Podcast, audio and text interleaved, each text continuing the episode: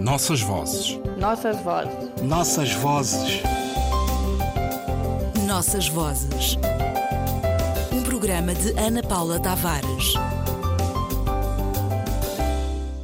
Entre o velho e o novo, o mais antigo. A verdade e a mentira. Conto e Urubá.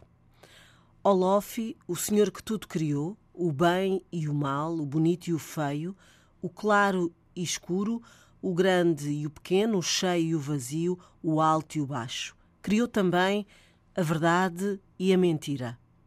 Fez, no entanto, a verdade forte, marcante, bela, luminosa, e fez a mentira fraca, feia, opaca. Ao ver assim a mentira, deu a ela uma foice com a qual se pudesse defender.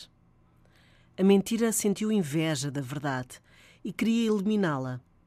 Certa ocasião, a mentira se defrontou com a verdade e a desacatou.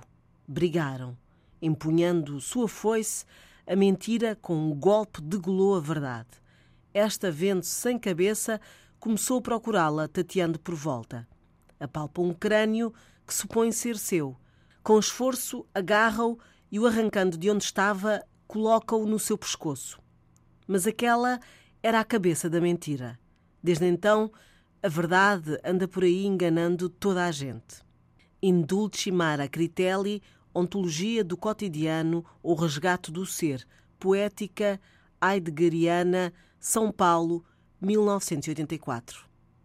O conto, aqui na sua versão em português do Brasil, chama-nos a atenção para a importância e riqueza da tradição oral que a memória dos povos perpetua e nos autoriza a trazer até aos nossos cotidianos sempre com leituras novas. A autora do trabalho consultado serve-se do texto de Yoruba para uma aproximação a Heidegger, 1889-1976, o filósofo alemão da ontologia do ser e do ser no mundo.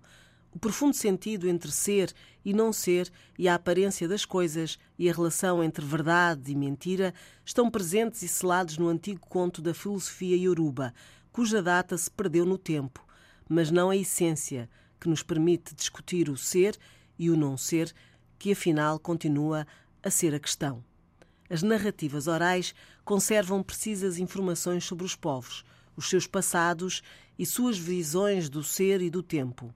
Passam de geração em geração pela mão de especialistas para garantir a coesão do grupo e da sociedade onde este se integra. Começa com um aprendizado das regras, fórmulas e significados. Resiste ao tempo que lhe vai agregando novas peles e, ao mesmo tempo, os atualiza. O texto oral é assim um relicário, uma arca do tesouro onde permanece guardada em forma de provérbio, adivinha, conto, poema, a história e a memória mais antiga de uma sociedade. Nossas vozes. Nossas vozes. Nossas vozes.